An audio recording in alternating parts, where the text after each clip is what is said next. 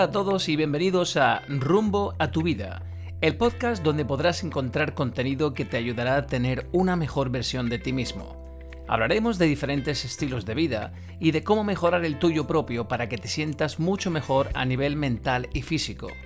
En nuestro podcast podrás escuchar entrevistas con expertos que te ofrecerán consejos para ayudarte a que crezcas como persona y como profesional. Empezamos.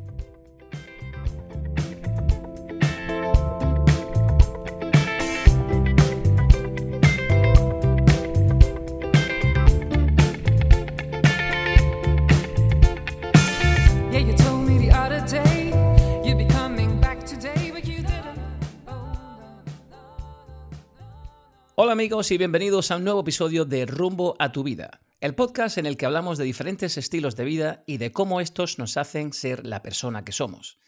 En estos largos días de confinamiento solo se habla de una cosa, el maldito coronavirus que asesina sin clemencia alguna a miles y miles de seres humanos. Sin duda una tragedia social y económica que nos plantea un futuro incierto. Todos nos preguntamos cómo y cuándo va a terminar todo esto, cómo va a cambiar el mundo cuando se supere esta pandemia, qué cambios habrá. Bien, para hablar sobre ello e intentar buscar respuestas a estas preguntas, tenemos el placer de volver a contar con Juan Gallardo Terbel, almeriense, asesor pedagógico en los Estados Unidos, educador y escritor. Y también nos acompaña hoy José Andrés Valverde, licenciado en Derecho por la Universidad de Granada, diplomado en Ciencias de la Educación y actualmente profesor de Historia, Lengua y Literatura. Juan, José Andrés, bienvenidos a Rumbo a tu Vida. ¿Qué tal estáis? Muy bien, Andrés. Muchas gracias por invitarme. Eh, hola, buenas. Pues yo encantado y agradecido de, poder compartir este rato con vosotros. Claro que sí. Vamos, si os parece, a la cuestión. Juan, en tus novelas, junto a Rafael Avendaño, tratas muchos temas internacionales, grandes crisis, guerras, desde el holocausto ucraniano hasta la guerra de Siria, pasando por el desastre de Chernóbil. Y en tus libros reflexionas sobre psicología de masas, capitalismo, democracia, etc.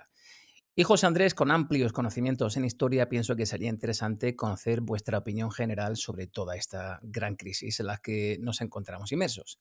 Hablemos pues de la situación insólita en la que nos encontramos. La anterior pandemia fue la de 1918, la mal llamada gripe española, bueno, se calcula que alrededor de 500 millones de personas o un tercio de la población mundial se infectó con este virus. La cantidad de muertes estimada fue, al menos 50 millones a nivel mundial y solo en Estados Unidos 675.000. ¿Creéis que hemos aprendido algo de nuestro pasado reciente? Bueno, pues Andrés, comentas eh, los temas que yo trato en algunos de mis libros y básicamente una idea eh, general a la hora de entender que es lo que podemos haber aprendido, es que cada gran evento tiene causas y cada gran evento tiene efectos, ¿no? Y en ese sentido, esta crisis es muy nueva, es muy, no, no, no, no muy nueva, es muy peculiar, ¿no? Porque, por ejemplo, el gran acontecimiento que se recuerda antes de este sería, sin duda, el 11 de septiembre, ¿no? La diferencia está en que el 12 de septiembre se hablaba sobre el 11 de septiembre en pasado ya se podía analizar, ya se podía, porque no había una responsabilidad a la hora de cambiarlo. Lo que pasó, pasó y ya está. La diferencia es que ahora mismo estamos hablando en presente. Entonces, por un lado, la reflexión va a ser más imperfecta porque no puedes observar el, problema desde fuera, pero es más necesaria porque las decisiones que se tomen ahora van a afectar en realmente lo que pase en la medida del poder que podemos tener sobre, sobre los acontecimientos. ¿no? Ah, podríamos fijarnos, por ejemplo, en, lo que han hecho otros países que más o menos han salido de esto. ¿no? El, ejemplo más, más claro es el de Corea del Sur, ¿no? que ha triunfado en su gestión de la pandemia, pero al mismo tiempo nunca se dan las mismas circunstancias en todos los países. Luego pienso que eh, mm, no hemos aprendido nada, es que estamos aprendiendo, ¿qué vamos a aprender después? Pero con una sensación de emergencia que no se ha tenido cuando se ha reflexionado sobre ningún otro gran acontecimiento, que siempre se observaba desde fuera, como cuando ve, como quien ve una película, es, vale, se puede aprender algo para que no vuelva a ocurrir, pero esto no es algo de lo que debemos, debemos aprender para que no vuelva a ocurrir. Debemos aprender para modificarlo mientras está pasando. Y eso es lo que se me hace que es súper diferente y dificulta mucho hablar de lecciones aprendidas en este momento. ¿Qué opinas, José Andrés? Eh, bueno, yo en principio, Andrés, pues cuando me preguntas sobre el, pasado reciente, en principio mi primera idea es la historia, ¿no? Y en ese sentido quizás estoy muy condicionado por mi trabajo como profesor, ¿no? A mí me gustaría un poco contextualizar la, la pandemia que padecemos actualmente dentro de esa cronología histórica y de situaciones anteriores que, bueno, ya se han producido, ¿no? Eh, a título anecdótico, comentaros que la primera plaga de la que se tiene referencia de peste eh, en la historia está documentada en, aproximadamente en el siglo VI, en el año 541, y se produjo en el Imperio Bizantino.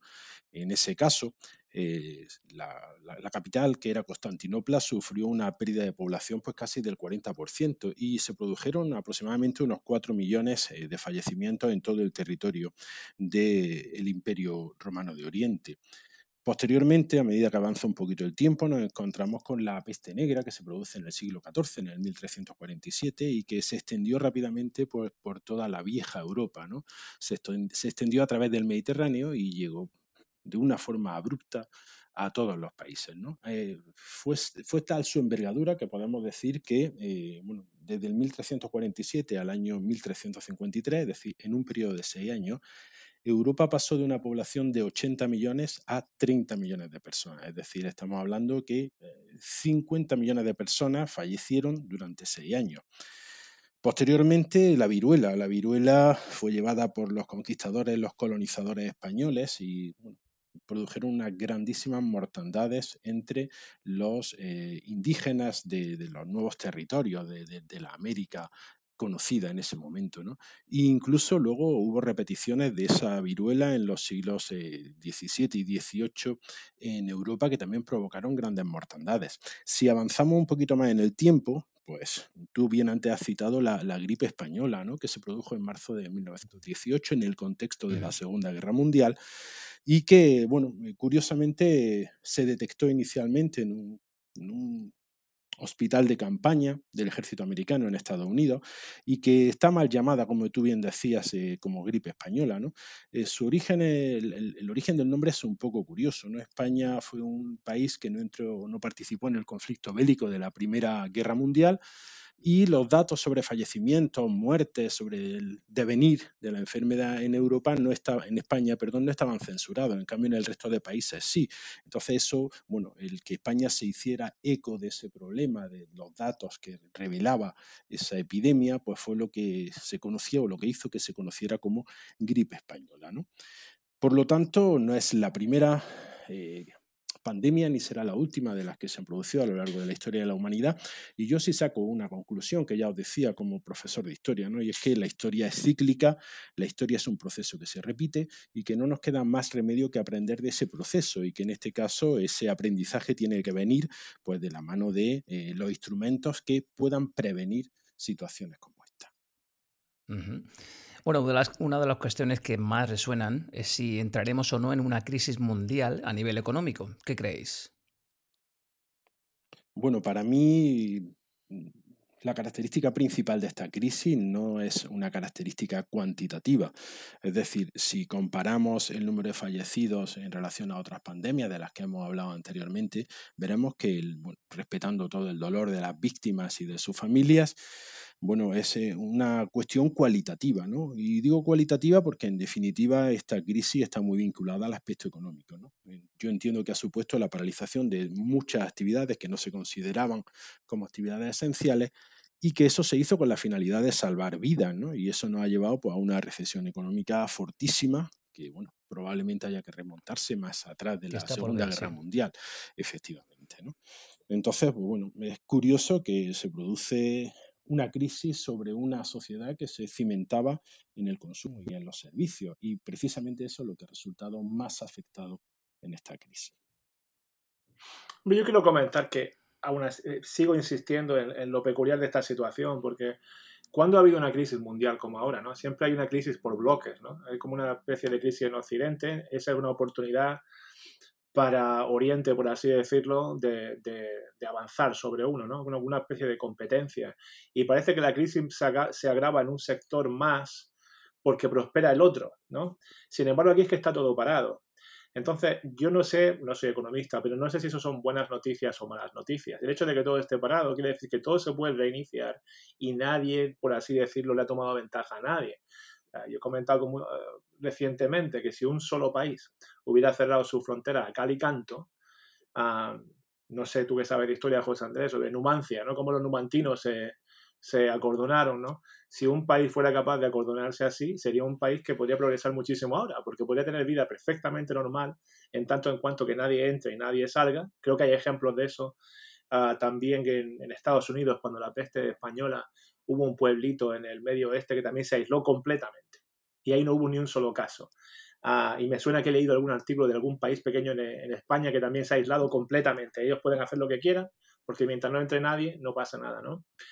Ah, entonces, no sé, mm, va a ser algo nuevo, ¿eh? Esto de que de repente que todo el mundo se haya dormido al mismo tiempo y todo eh, eh, económicamente hablando, ¿no? Y de repente todo el mundo se despierta al mismo tiempo. A lo mejor eso puede hacer que la recesión se acelere en su recuperación, pero como no tenemos ejemplos, pues no hay donde mirar para comparar, ¿no? O sea, pues, yo estoy muy de acuerdo que la historia, en gran parte, su justificación es mirar a ella para que no se repita, pero ¿dónde miras ahora? No sé si me estoy teniendo. Sí, sin duda es un problema global y como tal hay que afrontarlo. Y como tú bien dices, Juan, es algo novedoso para, por lo menos para nuestra generación. Eh, esta pregunta eh, va para, para, ambos. ¿Creéis que hay que parar o frenar eh, esta globalización? Hombre, yo pienso que no. Y primero, porque es imposible. Y segundo, porque si fuera posible sería un error. Lo que hay que hacer, de hecho, es, es más globalización, pero globalización de verdad, porque la globalización, como se entiende ahora mismo, se entiende en términos económicos. La auténtica globalización va a ser la, la, globalización de, de políticas, de armonía, ¿no? de, que, de que la gente trabaje juntos. ¿no? Ahora mismo la globalización es como una especie de patio de recreo donde los críos se comportan como salvajes. Están los bullies, están los débiles, están los fuertes, algunos débiles se asocian pero lo que hace falta es que se comporten los críos, no sé si me está entendiendo. Es una globalización más espiritual y más de comportamiento. Ahora mismo dice globalización y todo lo que se entiende es que la mercancía y la información van por todos lados, pero los comportamientos no están armonizados, es una competencia. Aquí seguimos, es un, le insisto, es un patio de recreo en el que todo el mundo quiere superar a los demás. Yo, para mí, esa no es mi idea de globalización. Por eso tiene un aspecto peyorativo, porque se entiende ese, esa especie de jungla, ¿no?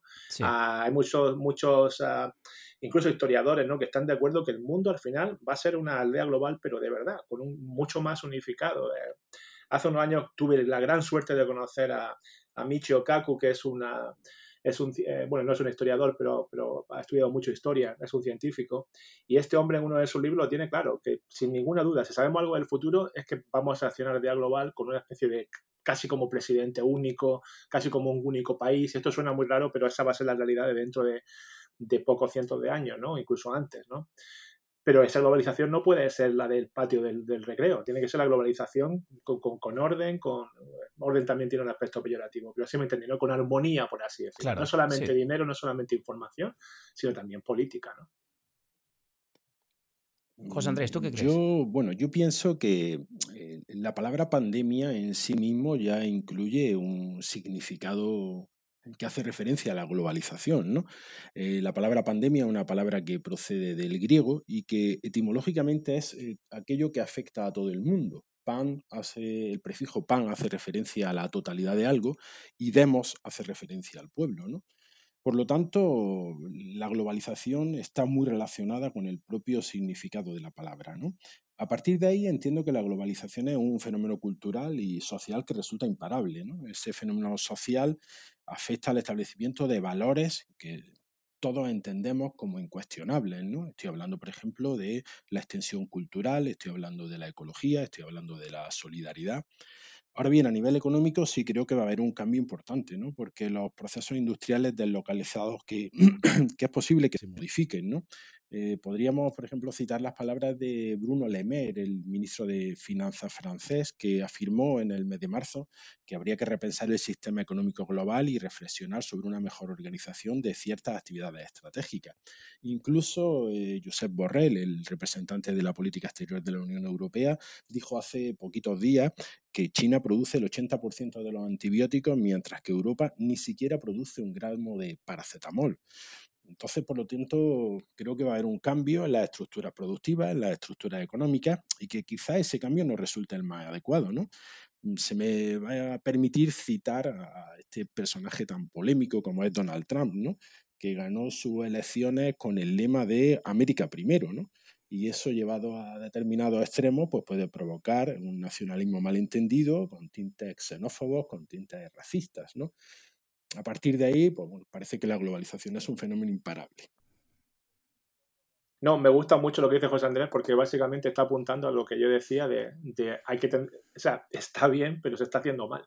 Hay que tender a una a una armonía, a trabajar juntos, ¿no? Ha comentado José Andrés, pues eso, no ha dicho exactamente esa palabra, pero si yo tuviera que subrayar una palabra de las que ha dicho, que parece que ya está anticuada, eh, al menos en estos términos, es la de solidaridad. Lo que falta es mucha más solidaridad. Sí, hablaremos de solidaridad en un segundo. Eh, me gustaría ahora hablar de eh, la sociedad. A nivel social, la pandemia, sin duda alguna, ha aumentado el uso de la tecnología y de las relaciones digitales. Por ejemplo, con el teletrabajo, las reuniones por videollamada. ¿Creéis que estas son herramientas que han llegado para quedarse? Andrés, yo creo que la tecnología es algo que está ahí, algo que es una herramienta esencial en el desarrollo de toda nuestra sociedad. No, no se entiende nuestra sociedad hoy en día ya sin la referencia a todos los elementos tecnológicos. ¿no? Pero yo que me inclino siempre por el campo de las humanidades, ¿no? más que por el campo científico, eh, para mí el ser humano es, eh, en su última instancia, en su último recurso, un ser social. ¿no? Y creo que siempre tiene un desarrollo afectivo que necesitará de ese contacto directo entre las personas, ese contacto visual, corporal. Y pienso que a día de hoy las tecnologías eso no lo posibilitan. ¿no? Entiendo que la socialización a través de la tecnología es muy limitada. ¿no? También me preocupa en este sentido la brecha tecnológica, ¿no?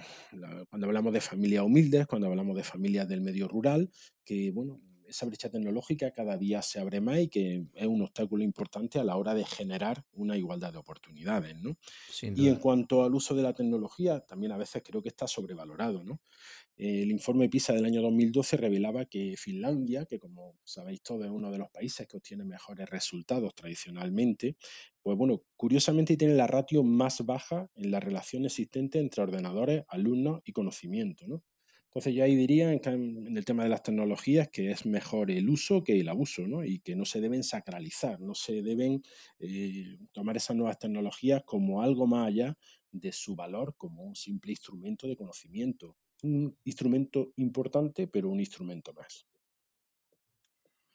Yo estoy muy de acuerdo con lo que, con lo que dice José Andrés y de eso eso lo corrobora, pues que es curioso, esto va a sonar un poco contradictorio, pero hace muchos años se decía que, y esto está en el libro, ¿no? que cuando las tecnologías avanzaran no iba a tener sentido tener escuelas, porque todo el mundo iba a ver en su casa las lecciones.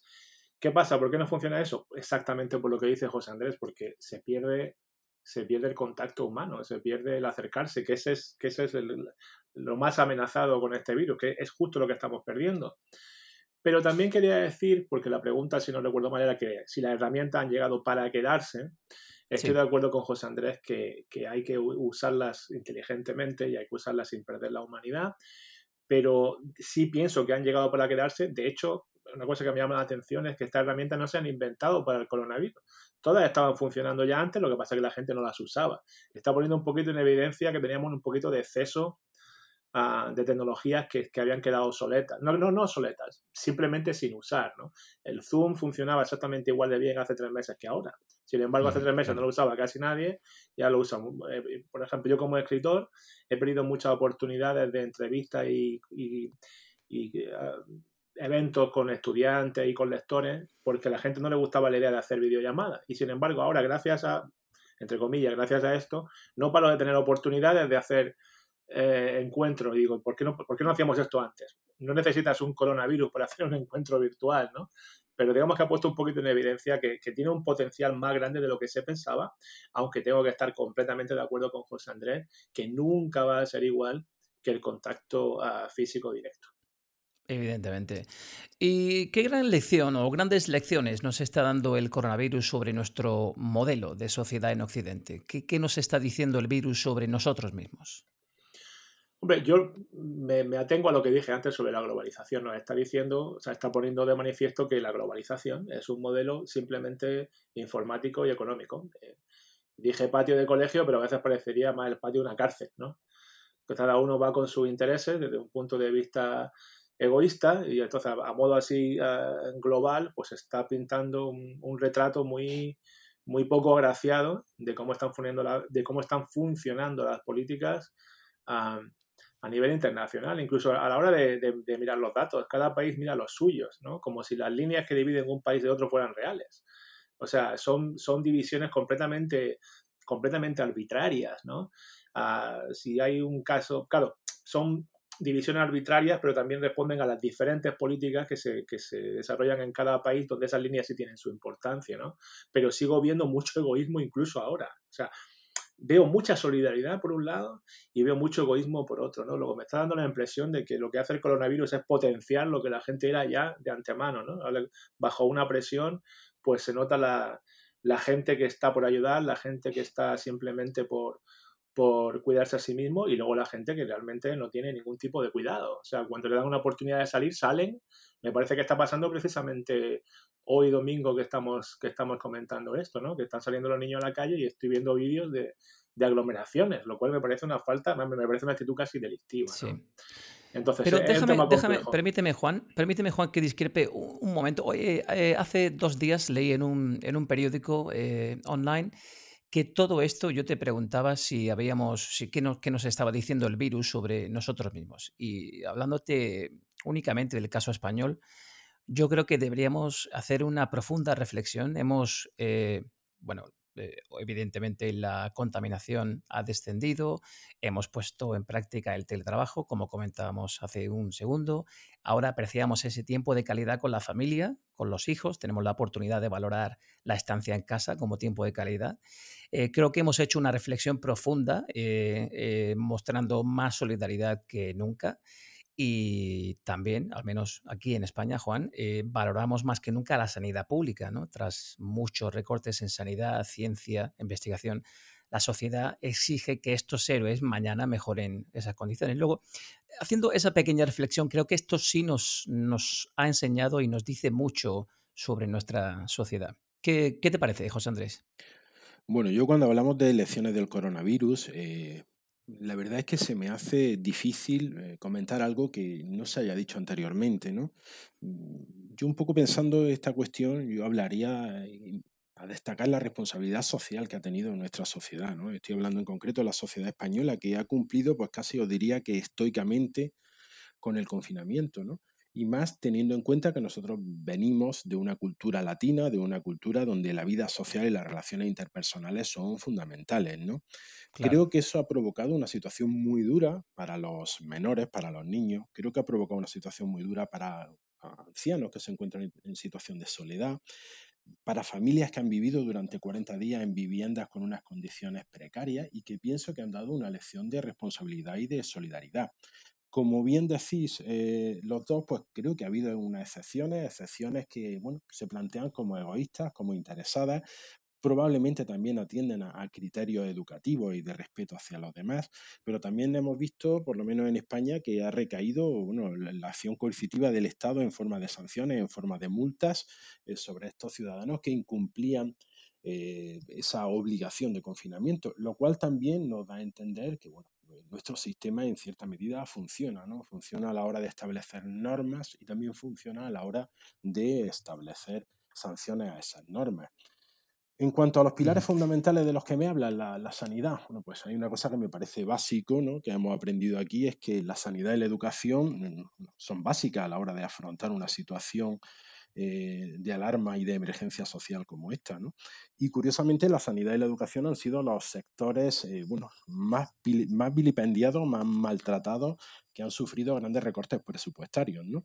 Y también es curioso que las críticas hacia el sistema sanitario actual y hacia, hacia la, respuesta, la respuesta que ha tenido ese sistema sanitario, pues vengan dados de quienes en su momento tuvieron la oportunidad de bueno, reevaluar la sanidad, ¿no? En cambio, lo que se hizo fue minimizar el gasto en la sanidad pública, favorecer el sector privado, y este reproche no solo se extiende hacia los que lo fomentaron, sino también hacia los que han tenido, bueno, pues esa opción de poderlo evitar y, no lo han hecho tampoco. Y por último, como lección aprendida del coronavirus, pues también como todo en esta vida, ¿no? establece una brecha social importante, ¿no? Creo que se va a generar una gran desigualdad en la economía de las familias que tienen pocos recursos y en este caso creo que es fundamental también la intervención del Estado, ¿no? El Estado que debe en cierta medida apoyar a aquellos, que probablemente quieran, pero no puedan, ¿no? Habrá quien se beneficie de los subsidios, habrá quien se beneficie de las ayudas, pero tenemos que entender que no será la norma general. La norma general será que habrá familias que queden en una situación precaria y que será necesario que en cierta medida se les apoye y se les ayude. Quiero comentar que estoy muy de acuerdo con los dos. Insisto en que esto está ah, sacando a flote lo peor de muchas personas y lo mejor de muchas personas en España y, en todos sitios. Creo que estoy un poco impresionado por algunos vídeos que he visto hoy sobre aglomeraciones de niños, etcétera. Y desde luego lo más positivo, que, creo que ah, Andrés lo ha comentado, José Andrés también, es que la sanidad en España es excelente y no es mejor porque tal como dice José Andrés, los, recortes tan drásticos que sufrió, ¿no? Pero ya quisiera yo, desde el punto de vista de Estados Unidos, tener la suerte de tener un sistema sanitario como el que tenéis ahí, ¿no? Eso solamente se le puede aplaudir y nada más. Claro. Bueno, os pregunto a ambos, ¿podemos sacar algo bueno del capitalismo? Bueno, en esta situación y en este contexto actual, Andrew, el capitalismo creo que queda un poco a merced de sus propias vergüenzas, ¿no? Y me, explico en cierta medida, ¿no?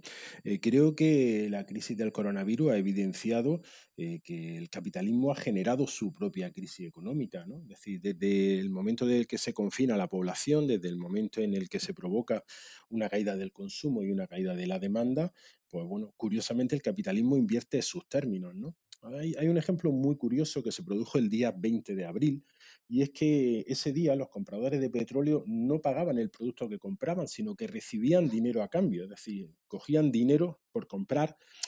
También eso provocado por la imposibilidad de su almacenamiento, ¿no? pero nos da a ver cómo esa fluctuación entre la oferta y la demanda, pues en cierto caso incluso hasta que se ha invertido. ¿no?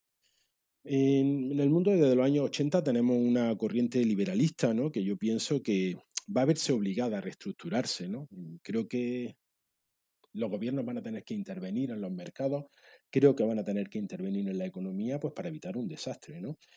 Ese, esa intervención del gobierno en la economía creo que nos demuestra, como bien decimos, ¿no? que hay elementos sociales básicos como la sanidad, como la enseñanza o como el mercado laboral que a lo largo de todos estos tiempos pues, han resultado profundamente deteriorados. ¿no?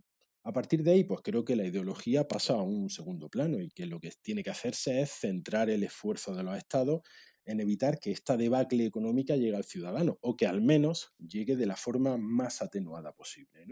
Y creo que la única vía pues, tiene que ser el aumento de la deuda pública, el aumento de los impuestos, pues, para poder acometer el gasto social que va a conllevar eh, todas esas ayudas y todas esas eh, intervenciones estatales en la economía.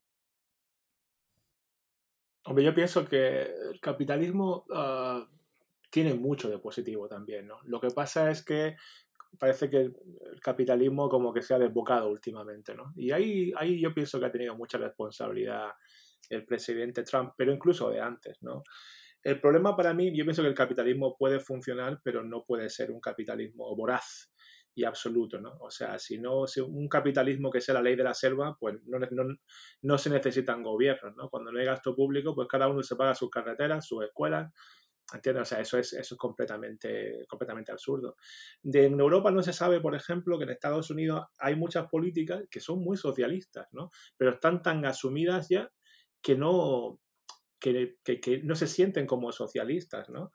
Yo tengo la suerte, por ejemplo, de que tengo dos hijas, cada una tiene diferentes necesidades especiales. Por ejemplo, mi hija mayor pues es muy eh, creativa y le gustan mucho las artes escénicas y tiene una escuela pública por la que no pago absolutamente nada, con un proceso de admisión que tuvo que pasar y a la que está yendo con una calidad inmensa. Mi otra hija tiene, tiene autismo y también va a una escuela pública en la que la sirven de una manera que, dice, tío mío, es que ni, una escuela de pago y tampoco estamos pagando nada. ¿no? Luego el capitalismo puede insertar políticas sociales, no es, no es una no es algo ah, contrario que, que no pueda funcionar al mismo tiempo. Ahora sí, el capitalismo llevado a los extremos que se está llevando, sobre todo, sobre todo en políticas globales, pues claro, está viendo, como dice José Andrés, está sacando sus vergüenzas y es muy necesario reestructurar todo eso. ¿no? Yo creo en un sistema capitalista con elementos sociales eh, o incluso socialistas, fíjate, aunque parece una gran contradicción, yo, hay algo, yo eso es algo que realmente lo veo funcionar en, determinada, en determinados casos. ¿no? no es incompatible la política social con el capitalismo bajo mi punto de vista. Bueno, y permíteme que os diga, ya que el programa, el podcast se llama El Mundo tras la pandemia, ¿qué impacto puede tener esta crisis en la sociedad y en los sistemas políticos del mundo? ¿Creéis que va a haber un nuevo orden mundial tras eh, esta pandemia? Eh, bueno, Andrés, yo pienso que sí, ¿no? Yo pienso que esto va a suponer un cambio trascendente en la forma de afrontar eh, la política por parte de los estados, ¿no? Eh, creo que va a generar o que necesita generarse cierta comprensión, podríamos decir, entre aquellos países que, bueno, teniendo los medios y la capacidad económica, no han sufrido eh, los estragos de la crisis. ¿no? También tenemos ese problema ahora en Europa, ¿no? esta ardua negociación que está teniendo lugar para ver en qué medida los países del norte contribuyen ayudar a los países ricos, ¿no? Y en ese sentido, bueno, la política debe de tender puentes, en ese sentido la política debe de estrechar lazos, ¿no? bueno, si esa ayuda no se produce en cierta medida, pues yo creo que va a haber un descrédito de las instituciones y que los eh, ciudadanos van a dejar de creer en unidades supranacionales que cuando llega el momento de empujar, cuando llega el momento de ayudar, pues eh, se retiran, ¿no? Y eso creo que en cierta medida va a condicionar mucho eh, la nueva política, por lo menos a nivel europeo. Yo quiero comentar que conforme iba José Andrés respondiendo, parece que iba iba diciendo exactamente lo que yo iba pensando. Pienso que, el caso de Europa es muy significativo, ¿no? porque parece que se ve que cuando es necesario echar una mano, pues ya se nos olvida un poquito que somos europeos y nos acordamos que somos alemanes o de cualquier otro país. ¿no?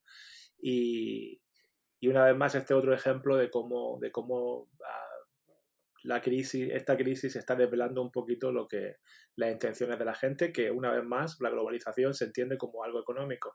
Si la globalización se entendiera como algo más cultural, más trascendental y con una mayor dosis de solidaridad, no estaría pasando lo que está pasando en, ese, en esos enfrentamientos en Europa. Me parece que ese, esa es la prueba de todo lo que hemos estado comentando antes, lo que hemos estado comentando antes. Finn Kitland, premio Nobel de Economía e investigador de la Reserva Federal de Estados Unidos, comenta en un artículo reciente que la clave para salir de esta crisis, una vez acabe el confinamiento, es retener el capital humano, retener el talento para volver a producir cuando esto pase. ¿Creéis que habrá fuga de cerebros después de la pandemia? Si el término se refiere a términos exclusivamente científicos, yo creo que no, ¿no? El concepto de fuga de cerebros, ¿no? Ahora bien, eh, sí es cierto que creo que ahora mismo hay una carrera desenfrenada para encontrar una, vacuna que pueda resultar efectiva frente al COVID-19, ¿no? Y esto creo que está muy bien desde un punto de vista humano porque, bueno, favorece a la totalidad de la población. Pero también es cierto que no podemos ignorar que detrás de esa carrera hay muchos intereses, hay intereses económicos de la industria farmacéutica, lo podemos ver diariamente, que hay determinadas empresas que suben o bajan su valor en bolsa atendiendo a determinados anuncios sobre vacunas que a veces resultan infundados. ¿no?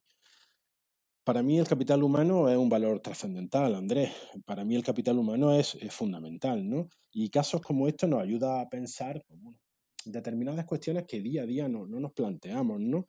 Eh, hemos encumbrado en nuestra sociedad, bueno, a futbolistas, a cantantes, a actores, y yo me pregunto cuando llegan situaciones como estas, cuál es la aportación, ¿no? que hacen este, este tipo de personas, ¿no? En cambio, la figura del, científico, la figura del investigador, pues está absolutamente eh, sobre, subvalorada, ¿no? Eh, también me pone de manifiesto esta situación actual en relación a, la calidad y al personal humano, pues bueno, el trabajo que están realizando determinados sectores sociales que antes estaban muy poco considerados, ¿no? la fuerza y cuerpo de seguridad de Estado, el personal sanitario, el personal de los transportes, el personal de limpieza, y que yo no entro a valorar si ganan más o ganan menos, si su sueldo es adecuado o no, si sus condiciones laborales son adecuadas o no.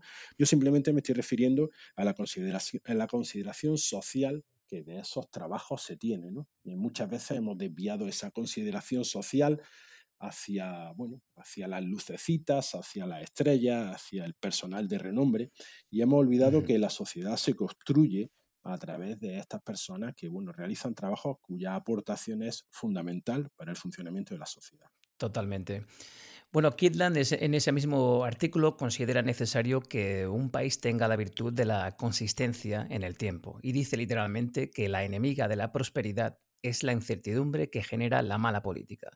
Eh, ¿Creéis que los políticos actuales están generando incertidumbre? ¿Han gestionado bien esta crisis? Hombre, yo quisiera comentar que es obvio que, sí, es obvio que han generado incertidumbre, también desde, sin, olvidarnos de que no todos los políticos han actuado igual, pero muchas veces los niveles de incertidumbre han estado casi a la misma altura desde, desde países con gobiernos muy liberales a países con gobiernos muy conservadores. Luego no sería muy abiertamente crítico con todo el mundo, porque una vez más nadie tenía referencias cercanas sobre esto.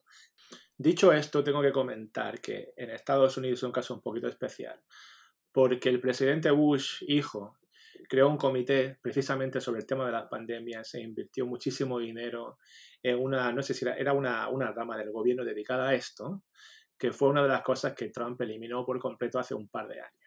Quiero decir también que es muy fácil decir que no se sabía nada cuando hay numerosos documentos que han salido a la luz que la, Organización Mundial de la Salud e incluso científicos de Estados Unidos estaban avisando exactamente de lo que está pasando, de lo que está pasando ahora. Yo no sé hasta qué punto los políticos ignoran y la cantidad de, de informes que les llegan todos los días, pero este es un ejemplo sangrante de algo que sí se ignoró. Luego, en este caso concreto, sí tengo que ser un poquito más crítico con el gobierno en el que, bajo el techo del cual yo vivo, y luego, por supuesto, estamos llegando a unos niveles, a unos niveles que ya rozan el patetismo, como bien sabéis, haciendo insinuaciones de inyectarse desinfectantes y cosas así. Bueno, locos hay en todos sitios, pero, pero que lo diga el presidente eh, es lo que hace que el disparate ya se alcance un matriz más trágico. Bueno, estaba siendo irónico, según él. Y bien, dado que los tres somos docentes, ¿cómo pensáis que va a impactar esta crisis al mundo de la educación a nivel global, en el que llevamos tantos años trabajando? Bueno, yo sobre la educación, mi referente es un poco el referente de lo que está ocurriendo en España, ¿no? Y yo creo que en España y a corto plazo hay un problema marcado por la indefinición, ¿no? Eh, se está viendo muy claro en la definición, en la indefinición para terminar este curso, ¿no? Donde ni siquiera el Consejo Escolar de Estado ha tenido una posición unánime al respecto, ¿no? A eso en España tendríamos que sumarle también eh, bueno, la postura de las diferentes comunidades autónomas, ¿no? que actúan un poquito como reinos de taifas donde cada uno quiere salvaguardar sus propios intereses. Nos quieren hacer creer que lo que es bueno para un, alumno de Andalucía no puede ser bueno para un alumno de Madrid o, viceversa. ¿no? Eh, yo creo que eso no es más que el reflejo del uso político que se está haciendo de la educación. Creo que no hay una unidad de criterio y que la educación es algo que debería dejarse fuera del debate político, pero claro, eso es muy difícil de asumir por los propios políticos. ¿no? Eh, en otro campo creo que se ha producido un esfuerzo considerable a nivel docente para adaptarse a la enseñanza, una enseñanza totalmente online y una enseñanza para la que creo que no estábamos eh, preparados, el sistema no estaba preparado. Creo que eso implicaría una remodelación más profunda, que ya no es solo cómo se usan, el mero uso de las herramientas eh, informáticas, sino una remodelación a niveles diversos como el la propia pedagogía, la naturaleza de la evaluación, la implicación de los alumnos o de las familias, la desafección de los alumnos hacia el sistema educativo. Es decir, creo que exige una reflexión más profunda y que va más allá del sentarse delante de un ordenador con una herramienta informática que te permite ponerte en contacto con los alumnos. Y sinceramente creo que, aunque se está haciendo un esfuerzo honroso para salvar la situación. Creo que eso es, eh, merece un debate a más largo plazo y merece la adopción de medidas pues, formativas, educativas, mucho más concretas que las que tenemos ahora mismo. Yo comento dos cosas a ese respecto. Primero tenemos un tema logístico del que no se habla tanto y es que para mí la escuela tendría que ser lo último que se abriera. Porque pensar que en una escuela, bueno, las escuelas de aquí tienen de media unos mil estudiantes, una escuela tiene una capacidad de, contagio mucho mayor que incluso un partido de baloncesto, lo que sea, porque un partido de baloncesto, de fútbol, tienes no sé, 20, 30 mil personas que están juntas durante dos horas, ¿no? Pero están todas en sus sitios más o menos quietas, ¿no? En una escuela tienen mil niños que están moviéndose durante siete horas todos los días, no dos horas un día sentado en un sitio. Luego, e, es, una manera de contagio tremenda. Encima, teniendo en cuenta que los niños suelen ser asintomáticos. Los niños nunca se enferman, pero portan el virus. Eso está causando una... Uh, esto va a tener una solución muy difícil porque yo me temo que ni siquiera en el primer semestre del año que viene allí, allí en España vais por trimestres, quiero decir después del verano, tampoco veo yo que en el momento no, tengo, no tenemos la seguridad de que se puedan abrir los centros como se estaban abriendo antes. Luego, la educación es gravísima y luego son niños que vuelven a su casa, muchas veces los cuida el abuelito, la abuelita, la mamá. Es un tema súper, súper complicado. Eh, luego, a nivel de lo que es la educación, de cómo va a funcionar la educación, que es por, más, más bien como yo, por donde yo veo que iba tu pregunta, a nivel de pedagogía, como sabes, yo trabajo en consultoría con una empresa que se llama CAS de Boston, que defendemos un modelo universal ah, mm, de la educación, muy basado en la integración. Y esta organización, que, se, que, que está financiada por Bill y Melinda Gates, uh, está trabajando en todo el mundo, en España bastante y, también en Latinoamérica. ¿no? Básicamente, una idea que me viene a mí respecto a este diseño universal es que la palabra universal se refería a una educación que sirve para todo el mundo, ¿no? Me he dado cuenta que ese marco pedagógico, además de servir para todo el mundo, sirve en todo tipo de circunstancias, ¿no? Y, eso viene muy, muy al caso ahora mismo porque he tenido muchas charlas con docentes, tuve un webinar el jueves pasado con gente de Latinoamérica y nos damos cuenta que todas las estrategias, y esto es lo que yo estaría súper feliz de compartir con vosotros, ah, son muy adecuadas en una situación como esta, ¿no? Entonces yo pienso que ese tipo de pedagogías inclusivas y ese tipo de pedagogías que intentan contemplar todas las circunstancias, que se centran en, el compromiso del estudiante, que se centran en que la información ah, de los contenidos y las habilidades ah, se expresen de diferentes maneras y dan mucha libertad también a los estudiantes para que ellos demuestren su conocimiento de diferentes maneras, está encontrando ah, una situación muy favorable en, la situación en la que estamos ahora mismo confinados y pienso que, ese tipo de pedagogías, gracias, siempre digo entre comillas cuando le doy gracias a este virus, gracias a esta situación van a cambiar también bastante el mundo de la educación. Y ya después de hablar de sistemas políticos y educativos, vamos a lo que nos interesa más en este podcast. ¿De qué extraña forma puede esta experiencia enseñarnos a alcanzar una vida más plena? ¿Qué grandes lecciones creéis que estamos aprendiendo de todo esto? Bueno, para mí la vida plena es un concepto muy relativo, ¿no? Eh, la plenitud de la vida de una persona es algo que cada uno le pone sus propios límites, ¿no? Y es difícil determinar eh, lo que es bueno para ti, si es bueno para los demás o, no deja de serlo. ¿no? Eh, creo que ahí, a partir de ahí tenemos determinadas referencias que, bueno, que creo que todos aceptamos y damos por buenas. ¿no? Eh, referencias como la amistad, referencias como la familia, referencias como el poder mantener una buena calidad de vida. Otra referencia que creo que es importante y que cada día pierde más valor es la honestidad, pero no la honestidad entendida hacia los demás, sino la, la honestidad entendida hacia uno mismo, ¿no?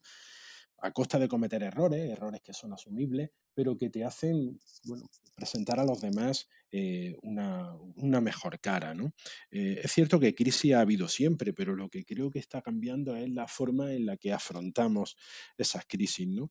Y entonces es cuando creo que hay que recurrir a, recurrir a determinados valores, perdón, valores como el respeto, valores como la solidaridad, valores como la ayuda mutua.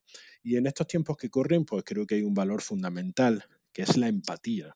El verse en el lugar de los demás, el verse en los problemas de los demás, el verse un poco en el papel del otro, en el cuerpo del otro, ¿no? Y eso hará que podamos aceptar más fácilmente los errores o las equivocaciones que se puedan cometer en todo este contexto. Pienso que, que una lección que nos está dando la pandemia es que vivíamos muy acelerados, vivíamos buscando las cosas con demasiada inmediatez constantemente, ¿no? La pandemia, al, al, ralentizar las cosas tanto, nos está dando una oportunidad de meditar, una oportunidad de reflexionar, una oportunidad de desarrollar nuestra empatía a los demás, por lo que decía ah, José Andrés respecto a si tenemos un mismo problema, parece que nos entendemos mejor, ¿no? Una capacidad de darnos cuenta de qué hacemos cuando estamos mirando la pared, ¿no? De desarrollar nuestro ocio, de saber lo que nos hace felices y lo que no.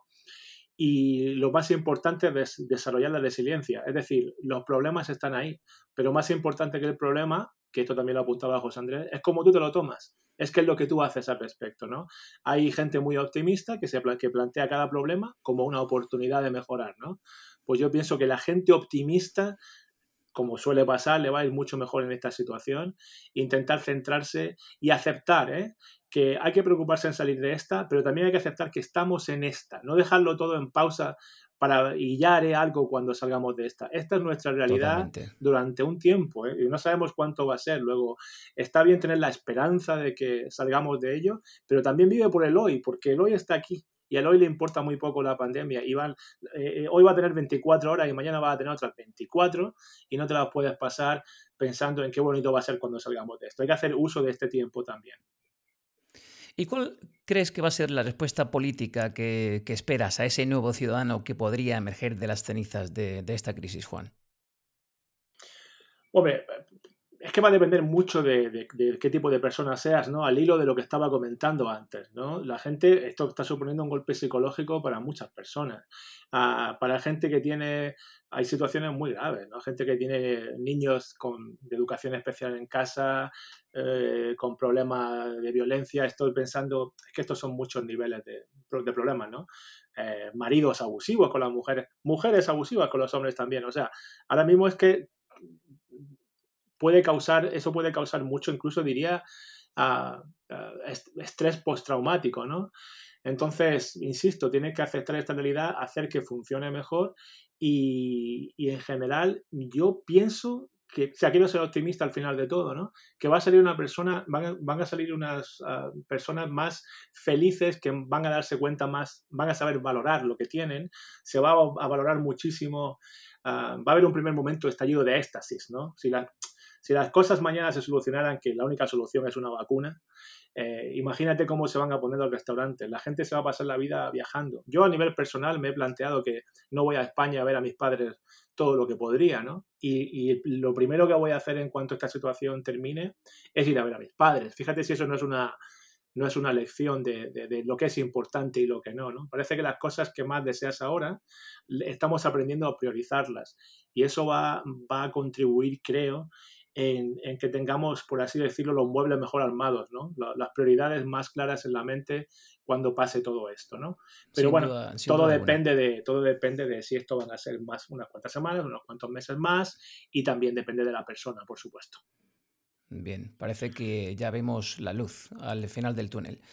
Eh, permitidme que os diga, hace poco recibí un correo de una amiga que me decía lo siguiente en ese correo decía, nunca busques en nadie, nunca busques en el pasado porque ya no existe y el futuro no sabemos si existirá. Así que disfruta ahora mismo de todo, incluso de esta pandemia por la que estamos pasando. ¿Sacaremos algo bueno de todo esto? ¿Qué creéis?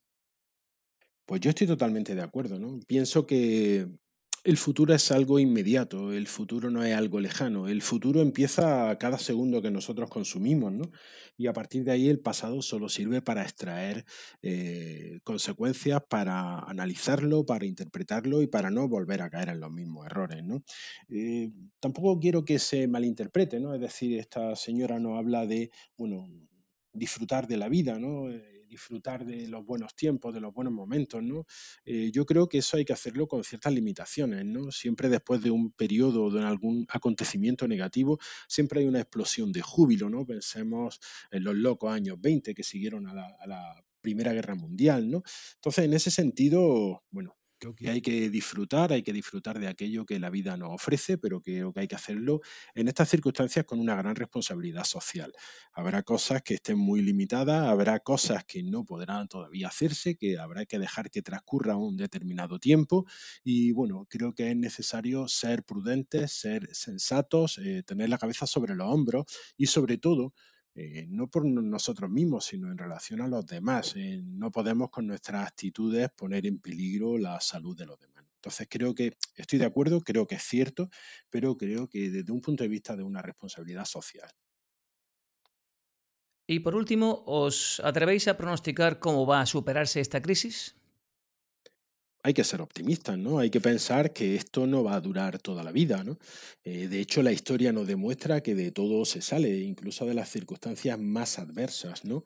Eh, sí creo que, bueno, hay que extraer conclusiones y una de las conclusiones es que hay que estar preparado, ¿no? Hay que estar preparado, hay que prever las cosas, hay que dotarse de los instrumentos adecuados para, si vuelven a ocurrir estas circunstancias, pues poder salir de una forma un poco más airosa. Obviamente terminará la crisis, eh, yo pienso que ese momento llegará, esa tranquilidad llegará cuando haya una vacuna, una vacuna certificada eh, médicamente, una vacuna que se pueda suministrar pues bueno, a nivel global, a nivel mundial, y en principio será probablemente la solución médica. Tampoco podemos bajar la guardia. Ahora es esto, antes fue la viruela, antes fue la peste bubónica, no sabemos qué podrá ser después, por eso hay que estar preparado. Y también hay que tener una confianza pues casi ciega en los científicos, en los médicos, en la investigación, en todos aquellos que pueden eh, prever, que pueden solucionar eh, desde un punto de vista científico estas situaciones. Y creo que eso ahora mismo es algo que no ocurre. Juan, ¿te atreves a hacer un pronóstico tú? Sí, yo, por ejemplo, una cosa que me di cuenta cuando llevamos pocas semanas es que parecía que la esperanza de todo el mundo es que esto un día se va a terminar de repente, ¿no? Yo pienso que va a ser más escalonado. Estoy de acuerdo con José Andrés que el único fin definitivo va a ser una vacuna. Eso es lo que realmente va, nos va a hacer recuperar la normalidad total, ¿no? Ah, hasta ese momento yo pienso que todo pasa por seguir el modelo de Corea del Sur. O sea, esto se puede bajar drásticamente con muchos test. En el momento en el que haces test a casi toda la población, en cuanto una persona está infectada eh, o piensa, se sospecha que está infectado, un test para esa persona y todas las personas con las que esa persona ha estado en contacto. ¿no? Entonces, esa es una manera de, sin la vacuna, desescalar esto dramáticamente. hasta que no llegue la vacuna, pues no. Entonces va a ser un proceso que no va a ser como lo que pensábamos en un principio, ¿no? El 15 de mayo, el 25 de agosto, ¿quién, quién, ojalá, ¿quién no quisiera tener una fecha, ¿no? Pero va a ser más poco a poco hasta llegar a ese, a ese momento al final en el que tengamos una vacuna. Y luego, pues lo más interesante es cuando salgamos todos, cuando nos miremos a los, a los ojos, no, no sabremos si esto ha sido un sueño y, y, una vez más tendremos que volver a hacernos muchas de las preguntas que nos has estado haciendo tú ahora. ¿Qué hemos aprendido y cómo vamos a mirar el futuro a partir de ahora? Claro, sin duda alguna, este es un asunto que genera muchos debates y es casi imposible pronosticar qué va a suceder. Pero bueno, espero que tras nuestra charla hayamos contestado a algunos de estos interrogantes tan inciertos y tan complejos. Gracias por habernos visitado de nuevo, Juan. Muchas gracias a, ti y, en fin, siento que no me merezco tu confianza, pero, pero espero haber aportado mi granito de arena a esta conversación tan interesante. Claro que sí, lo has hecho. Y José Andrés, muchísimas gracias por venir a nuestro podcast. Pues igualmente, Andrés, igualmente, y simplemente, pues bueno, he aportado lo que creo que son mis reflexiones personales y espero, como bien dice Juan, pues haber aportado ese pequeño granito de arena que sirva un poco, pues bueno, para ver las cosas de otra forma. Segurísimo que sí. Pues muchísimas gracias y hasta pronto a ambos. Un fuerte abrazo. Sin duda, un lujo poder haber contado con la presencia de Juan Gallardo, que nos ha dado una perspectiva única sobre este tema, ya que actualmente reside en los Estados Unidos, y José Andrés Valverde, todo un pozo de sabiduría, residente en Granada, España. Si os ha gustado el episodio, ya sabes, todos los martes podrás disfrutar del mejor contenido en plataformas como iVoox, Spotify, Apple Podcast, Google Podcast y muchos más. Os esperamos en próximos episodios de Rumbo a tu vida. Un saludo.